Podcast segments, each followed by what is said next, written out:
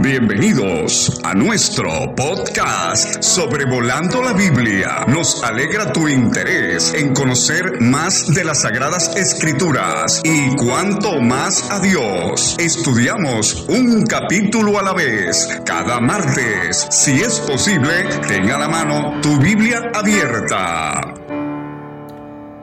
Bienvenidos a todos a podcast Sobrevolando la Biblia. Nos contenta mucho que nos acompañen en este otro episodio de este podcast en el cual estudiamos la Biblia capítulo por capítulo. Hoy vamos a considerar el capítulo 5 de Segundo de Reyes. Queremos recordarles que los que escuchan el podcast en plataformas como Spotify y Pocket Cast o cualquier plataforma de podcast un episodio nuevo es subido cada día martes, una vez por semana, cada martes. También queremos comentarles que todos los episodios de este podcast, desde Génesis 1 hasta Segundo de Reyes 5, están disponibles en todas las plataformas de podcast, por ejemplo Spotify. Si aún no has descargado una plataforma o una aplicación de podcast, es muy sencillo. Hay varias, una de ellas es Spotify. Descargas la aplicación, abres una cuenta, es gratis. Buscas sobrevolando la Biblia y te aparecerán todos los episodios. Puedes escoger la opción de escoger el podcast, que sería sobrevolando la Biblia para que te notifique cada vez que se suba un episodio nuevo. En el canal de YouTube de Gracia más Gracia también estamos trabajando para poder subir allí todos los episodios. Quiero hacerles una advertencia. Penosamente tenemos que informarles que ya por mucho tiempo ha habido una persona que publica los episodios de Sobrevolando la Biblia en YouTube y que también vende los episodios en formato de libros digitales y en audiolibros. Esto lo hace sin nuestro consentimiento y queremos hacer muy claro que no tenemos nada que ver con lo que está haciendo esta persona, ni nos hacemos responsables por lo que ellos publiquen utilizando el nombre de este podcast.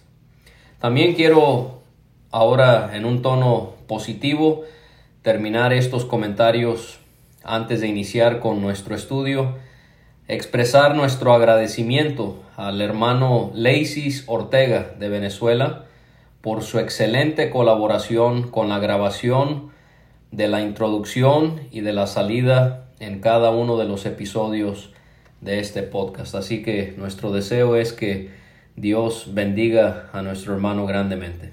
Muy bien, comencemos con Segundo de Reyes 5. Encontramos aquí otros milagros hechos por el profeta Eliseo. Naamán será sanado y Giesi será plagado con una enfermedad. Hemos estado viendo cómo la primera parte de Segundo de Reyes es un bloque, específicamente los capítulos 2 a 9, junto con el capítulo 13 también que se enfoca en los milagros y en las profecías de Eliseo. No se habrán llevado necesariamente en ese orden cronológico, sino que se encuentran en ese orden por la función que tienen en cuanto a lo que el Espíritu nos quiere dar a entender acerca del ministerio del profeta Eliseo. Es interesante cómo el Espíritu Santo lo incluye como al hablar de reyes justos e injustos, leemos ahora una sección donde se magnifica y se manifiesta el poder de Dios a través de hombres como Eliseo. Ya que es este capítulo 5 donde encontramos un milagro, podemos enfocarnos por unos momentos en hacer una lista de los milagros que hizo Eliseo a través del poder de Dios o que, o que Dios hizo ciertos milagros directamente, pero durante su ministerio. Y aún vamos a ver que hay uno después de su muerte. Entonces, si mi lista está en lo correcto, yo conté 16 milagros que podemos ver en las escrituras relacionados con Eliseo. En el capítulo número 2 encontramos tres. Aguas del Jordán son partidas, aguas son sanadas y osos matan a jóvenes. En el capítulo 3 encontramos dos. El valle es llenado de agua y los moabitas son engañados para ver algo en las aguas. capítulo 4 encontramos cuatro milagros, vasijas llenadas de aceite, hijo de la mujer sunamita es resucitado, olla deja de ser para muerte y pan es multiplicado. En el capítulo 5, el que vamos a estudiar, Naamán es sanado, Giesi enferma. Capítulo 6, 3, hierro eh, perdido flota en el agua, ejército sirio es cegado, ceguera del ejército sirio es sanado. En el capítulo 7, uno solo, ruido de caballos para asustar a los sirios. Y en el capítulo 13, ya después de haber muerto Eliseo, un muerto resucita al, tocar sus huesos. Ahora, cuando nosotros pensamos en estos 16 milagros, sabemos que Dios no hizo los milagros solo por hacer milagros, o sea, solo como para, eh, de una manera muy superficial, manifestar su poder. Dios no actúa de esa manera. Entonces, pudiésemos pensar que hay por lo menos dos propósitos para la realización de estos milagros. Cuando nosotros estudiamos estos periodos de tiempo, los profetas y los apóstoles haciendo milagros, podemos ver que se, y obviamente sin excluir el periodo más importante de todos, que fue el de nuestro Señor Jesucristo durante sus tres años y medio de ministerio, cuando vemos el panorama de los milagros en ese contexto, creo que podemos pensar en dos razones por las que se llevaron a cabo estos milagros, específicamente hablando en cuanto a Eliseo, porque estamos estudiando su vida. Uno, estos milagros fueron para presentar la potencia de Dios sobre todas las cosas, para ser reconocido como el único Señor en el universo. Estos milagros, hechos por hombres como Eliseo, habrán confrontado severamente a tantos hebreos que se habían permitido que sus corazones fueran tras ídolos de dioses débiles, incapaces e inexistentes. Y entonces Dios muestra claramente su poder sobre los elementos, como el agua, sobre los animales, como los osos, sobre los objetos como el aceite y el pan, y sobre la vida humana, cuando hablamos de milagros relacionados con enfermedades, con muerte y con resurrección. Entonces, en primer lugar, estos milagros presentan la potencia de Dios. En segundo lugar, estos milagros que tienen que ver con Eliseo en el Antiguo Testamento, al compararlos con lo visto en los Evangelios, confirman la deidad y la elección de Jesús como el Mesías. ¿De qué manera? Porque lo que podemos notar es que muchos milagros de Eliseo se asemejan a los milagros que haría el Señor Jesucristo tiempo después. Entonces, si Dios actuó a través de estos profetas que el pueblo tenía, y si Jesucristo actuó de una manera parecida, esto nos tendría que llevar a la conclusión de que el mismo Dios estaba detrás de los profetas como Eliseo, como detrás de Cristo Jesús. Y sabemos que en el caso de Cristo Jesús, Él mismo es Dios, pero Él obró a través del poder del Espíritu Santo para poder corroborar ante las personas que él verdaderamente era el Hijo de Dios y que él verazmente era Dios mismo. Entonces cuando vemos la lista de los milagros de Eliseo y vemos los milagros del Señor, vemos similitudes. Por ejemplo, Eliseo hizo milagros que involucraban agua, el Señor Jesucristo también. Convirtió el agua en vino, caminó sobre las aguas. Eliseo pudo eh, hacer que osos atacaran eh, o que una osa atacara a esos jóvenes. Bueno, el Señor, Él pudo domar a las fieras cuando Él estuvo en el desierto al ser tentado. Eliseo resucitó muertos, el Señor también. Eliseo multiplicó los panes, el Señor Jesucristo lo hizo. Eliseo sanó a los enfermos, leprosos, ciegos, el Señor Jesucristo también. Entonces eso es algo que podemos considerar en cuanto a los milagros de Eliseo y lo que nos enseñan. Ahora, pensando específicamente en este capítulo, en el primer versículo el Espíritu Santo nos provee seis descripciones de un hombre que es el personaje central de lo narrado en este capítulo. Uno se llamaba, perdón, se llamaba Naamán o placentero, Naamán. Número dos, era el general del ejército del rey de Siria. Esta nación al norte de Israel había vencido a Israel en los días del rey Acab. Eso lo vimos en Primero de Reyes 22. Tres, era varón grande delante de su Señor y lo tenía en alta estima. Cuatro, por medio de él había dado Jehová salvación a Siria. Los rabinos han enseñado la tradición de que fue Naamán mismo quien tiró la flecha que mató a Acab. Número 5. Era este hombre valeroso en extremo. Y número 6. Era leproso. La lepra es una enfermedad infecciosa crónica causada por una bacteria. Afecta principalmente la piel y los nervios.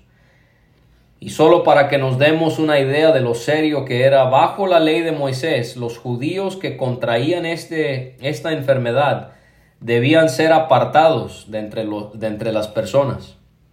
O sea que lo ocurrido a Naamán fue quizás una de las cosas más humillantes que podía haber contraído este hombre tan reconocido, tan fuerte y tan famoso. Naamán es muestra de que Dios puede permitir que alguien enferme para que de esa manera le busque a él. Cuando consideramos la historia de Naamán y pensamos una vez más en nuestro Señor Jesucristo, sería bueno citar Lucas capítulo 4 y versículo 27 para mostrar que Jesucristo creía en la historicidad de este milagro. Esto no fue una fábula. Segundo de Reyes 5 fue algo que verdaderamente ocurrió. Jesucristo lo consideraba de esa manera y por lo tanto nosotros deberíamos de hacerlo también. Dice en Lucas, y muchos, son palabras de Jesús, leprosos había en Israel en tiempo del profeta Eliseo, pero ninguno de ellos fue limpiado, sino Naamán el sirio. De Siria se nos explica aquí en el texto, salían bandas armadas y en una de esas misiones, el ejército sirio llevó cautiva a una muchacha de la tierra de Israel. Esta joven sería hecha sierva de la esposa de Naamán. Esto habrá sido tremendamente complicado para ella y para su familia, pero vamos a ver que la mano de Dios estaba detrás de todo esto. Y la sierva un día le dijo a su señora, en cuanto a la lepra de su esposo, que él pudiera ser sanado de su enfermedad si se lo suplicaba al profeta en Samaria. ¿Y cómo es que Dios usará a la persona más inesperada para que Naamán sea expuesto al poder de Jehová visto en su vida? para que se convierta a él. Esta joven fue como un evangelista que predica el Evangelio y que es encarcelado por lo que predica, pero en su cautiverio sigue dando testimonio acerca de su Dios a aquellas personas que están a su alrededor. Tendríamos que preguntarnos, ¿estaríamos nosotros dispuestos a imitar a esta joven y hablar acerca del Señor a pesar de algún entorno antagonista y complicado en el que pudiéramos encontrarnos? Obviamente, a través de lo que el texto nos dice, esta sierva se refería a Eliseo cuando ella habló del profeta de Samaria. Naamán al oír lo dicho por la muchacha fue y se lo dijo a su señor, el rey de Siria. El rey le dijo a Naamán que fuera a Israel y que él le enviaría cartas al rey de Israel. En ese tiempo reinaba el rey Joram. Naamán entonces salió hacia Israel con diez talentos de plata, seis mil piezas de oro y diez mudas de vestidos. Él pensó que tendría que pagar para ser sanado de su enfermedad. Solo para que se dé una idea, un talento de plata eran 38 kilogramos y equivalía a seis mil denarios. Un denario en los tiempos de Jesús equivalía al salario del jornalero de un día. En total, Naamán llevó unos 380 kilogramos de plata. En los tiempos de Jesús, alguien habría tenido que trabajar durante 164 años para ganar la cantidad de plata que Naamán llevó con él. Y no solo llevó eso, llevó oro y llevó las mudas de vestidos. También Naamán llevó las cartas del rey. La carta decía, cuando lleguen a ti estas cartas, Sabe por ellas que yo envío a ti mi siervo Naamán para que lo sanes de su lepra. Y después de que Joram leyó las cartas, él rasgó su ropa y preguntó si él era Dios para poder matar o dar vida, ya que el rey le había enviado a Naamán para sanarlo de su lepra. Él también dijo, considerad ahora y ved cómo busca ocasión contra mí. Joram no vio nada bueno en lo que le había escrito el rey de Siria. Joram no era un hombre de Dios, pero sí entendía que Dios es el que quita la vida y Él es el que da la vida. Esto debe hacerte a ti recapacitar si aún no eres convertido a Dios, que en cualquier momento Él pudiese quitarte la vida, y si no has creído, te perderías para siempre. Y al escuchar sobre eso el profeta Elías, él es llamado aquí en este texto como comúnmente se llamaba a los profetas, el varón de Dios, algo que no debemos utilizar exclusivamente para alguien hoy en día. Eso creo que fue reservado para los profetas.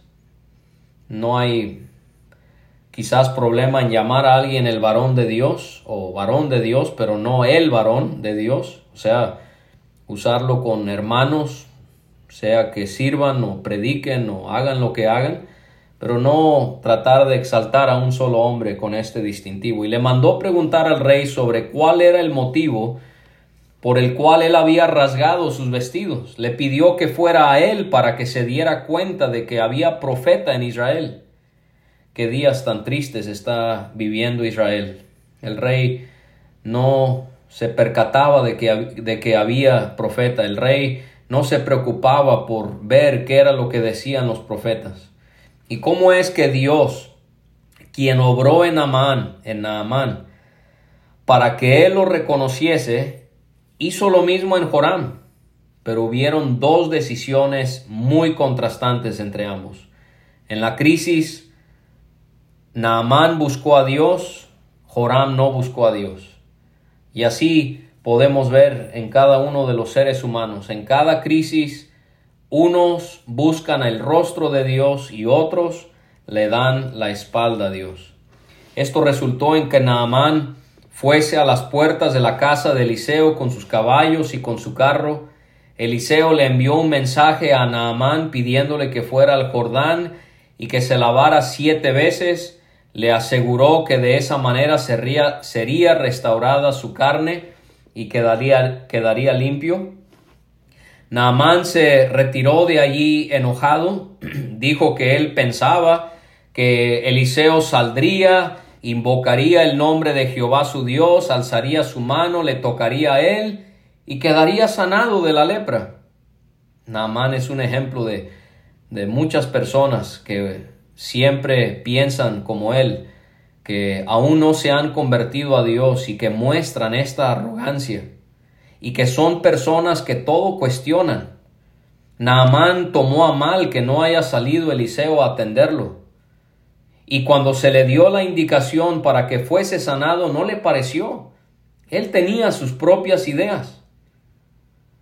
Yo espero que tú no pienses de esa manera, que tú no tengas la arrogancia de Naamán porque Dios te humillará y que tú no seas como Naamán en dudar de lo que Dios dice, sino que tú puedas creer porque hay un castigo severo que le espera a aquellos que mueren en incredulidad. Ya había viajado 160 kilómetros de Siria a Samaria pero qué ridículo que Naamán se enojó cuando se le pidió que viajara solo unos 48 kilómetros más, otra muestra de su orgullo. Y Naamán preguntó que si los ríos Habana y Farfar en Damasco no eran mejores que todas las aguas de Israel. Al hacer otra pregunta, él estaba expresando estar seguro de que si se lavaba en esos ríos también quedaría limpio. Y Naamán se fue enojado.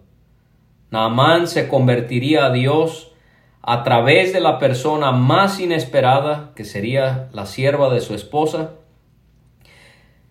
y sería limpiado y sanado a través de las aguas más inesperadas, el río Jordán. Esto es el Evangelio. Dice Pablo a los Corintios, la palabra de la cruz es locura a los que se pierden y sus criados están escuchando a Naamán y ven la situación y le dicen, Padre mío, si el profeta te mandara alguna gran cosa, ¿no la harías? ¿Cuánto más diciéndote, lávate y serás limpio? Estos criados me suenan como a los evangelistas que predican esforzaos a entrar por la puerta estrecha.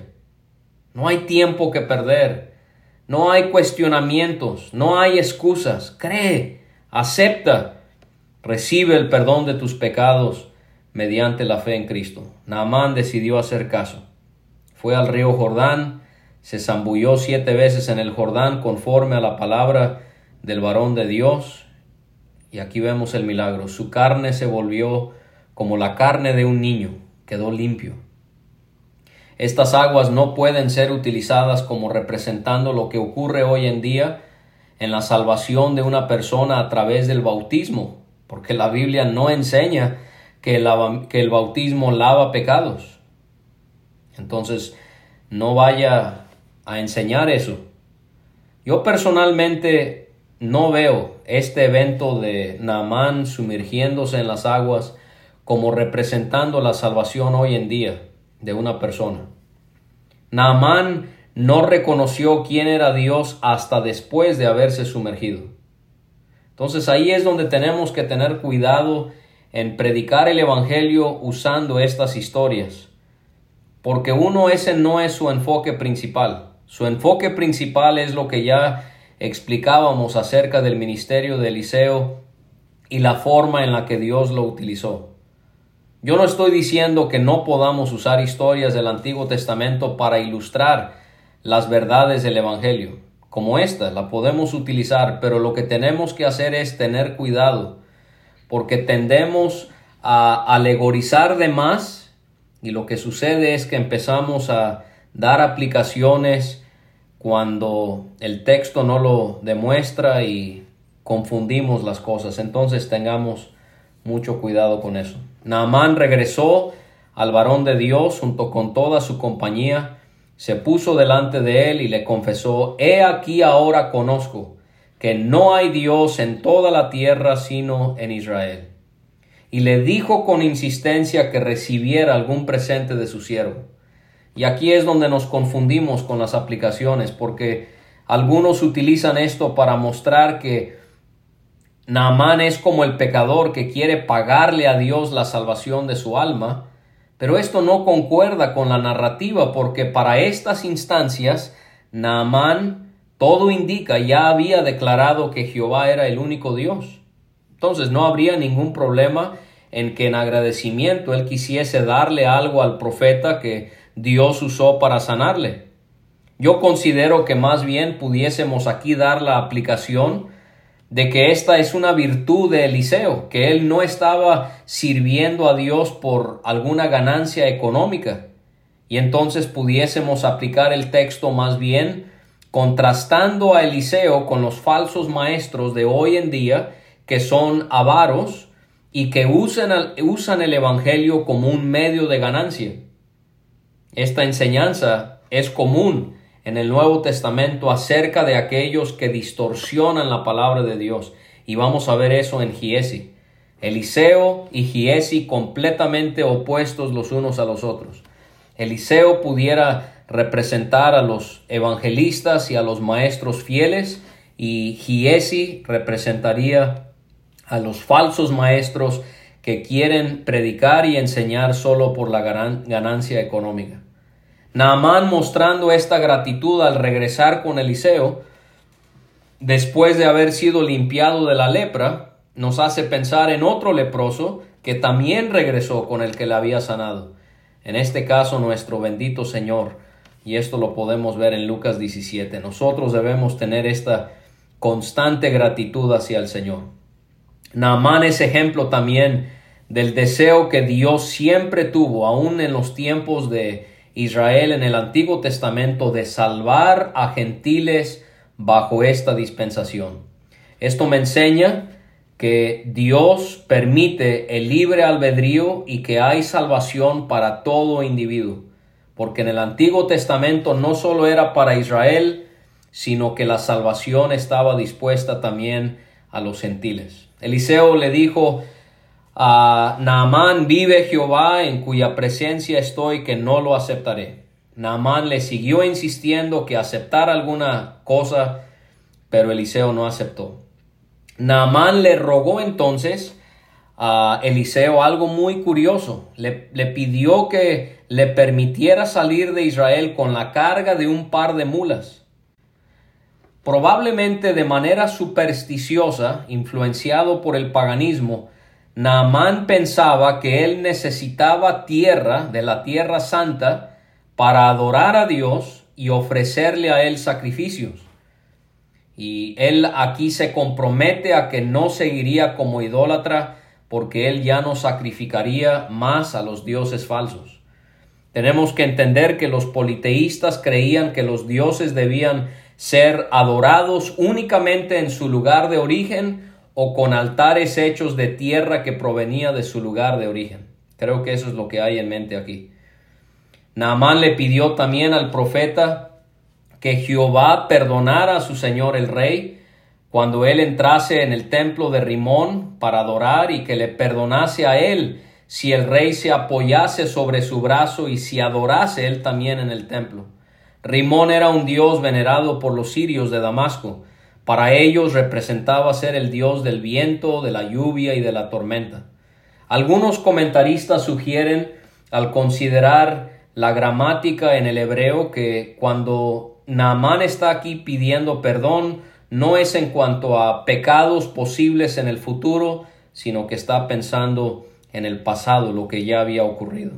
Eliseo le dijo que se regresase a su tierra en paz Naamán comenzó su viaje y avanzó como media legua de tierra y aquí es donde la historia toma, toma un rumbo desafortunado, porque Giesi, el criado de Eliseo, se pone a pensar, y él piensa que su señor realmente había estorbado a Naamán el sirio al no tomar de su mano las cosas que había traído.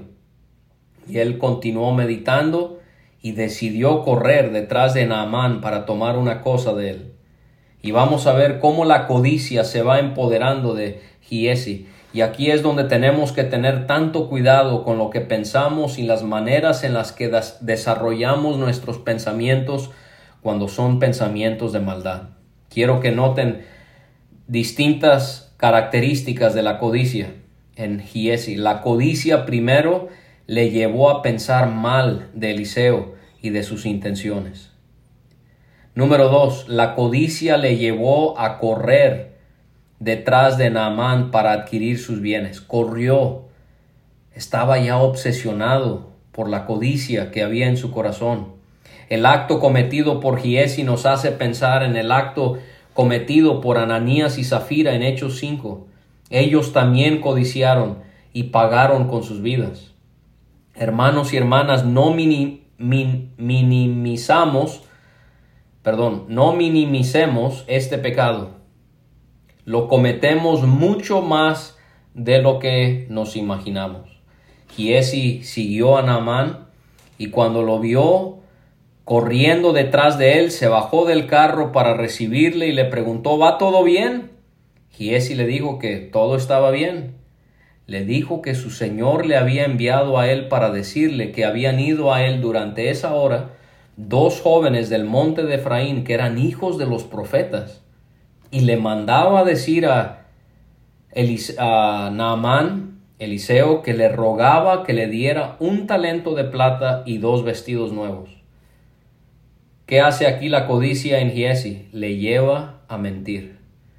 Naamán le contestó diciendo que él insistía que tomara dos talentos, no uno, sino dos Naamán entonces ató dos talentos en dos bolsas y dos vestidos nuevos y lo puso todo a cuestas a dos de sus criados para que lo llevasen delante de Eliseo. Nos damos cuenta de la cantidad de plata para que lo tuviesen que llevar dos de sus criados.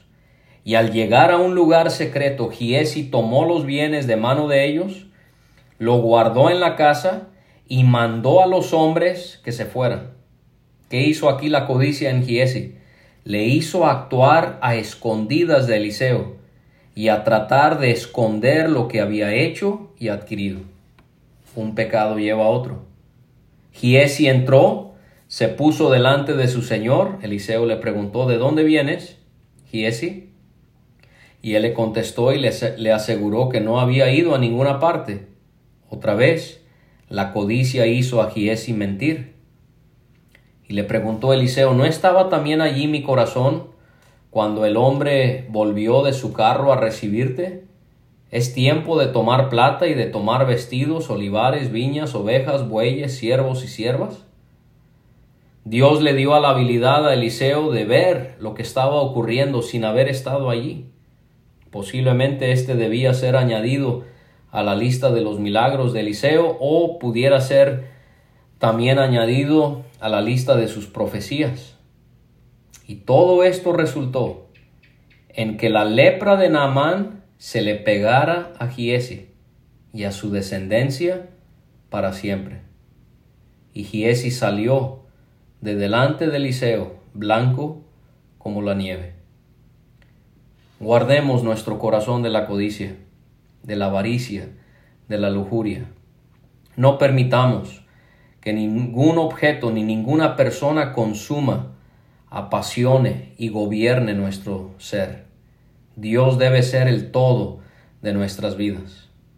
Éxodo 20, 17. No codiciarás la casa de tu prójimo, no codiciarás la mujer de tu prójimo, ni su siervo, ni su criada, ni su buey, ni su asno, ni cosa alguna de tu prójimo. Salmo 119, 36. Inclina mi corazón a tus testimonios y no a la avaricia. Proverbios 15:27. Alborota su casa el codicioso. Lucas 12:15. Cristo dice, mirad y guardaos de toda avaricia, porque la vida del hombre no consiste en la abundancia de los bienes que posee. Colosenses 3:5. Haced morir pues lo terrenal en vosotros, fornicación, impureza, pasiones desordenadas, malos deseos y avaricia que es idolatría. Primera de Timoteo 6:10, raíz de todos los males es el amor al dinero, el cual codiciando algunos se extraviaron de la fe y fueron traspasados de muchos dolores. Hebreos 13:5, sean vuestras costumbres sin avaricia, contentos con lo que tenéis ahora, porque Él dijo, no te desampararé ni te dejaré. Y Santiago 4, 2 y 3. Codiciáis y no tenéis. Matáis y ardéis de envidia y no podéis alcanzar. Combatís y lucháis, pero no tenéis lo que deseáis, porque no pedís. Pedís y no recibís, porque pedís mal, para gastar en vuestros deleites. Bueno, les agradezco por haberme acompañado. Mi deseo es que este episodio sobre Segundo de Reyes te sea de mucha bendición y que Dios pueda glorificarse a través de estas enseñanzas en Sobrevolando la Biblia. Hasta luego y nos vemos el próximo martes con Segundo de Reyes capítulo 6 con mi padre David Alves. Muchas gracias por escuchar. Te aconsejamos descargar en tu teléfono cualquier aplicación podcast y buscar Sobrevolando la Biblia con el logo de un globo aerostático. O si deseas recibir estos audios directamente a tu WhatsApp o Telegram, envíanos un mensaje al más 52 322 349 2258. Hasta la próxima.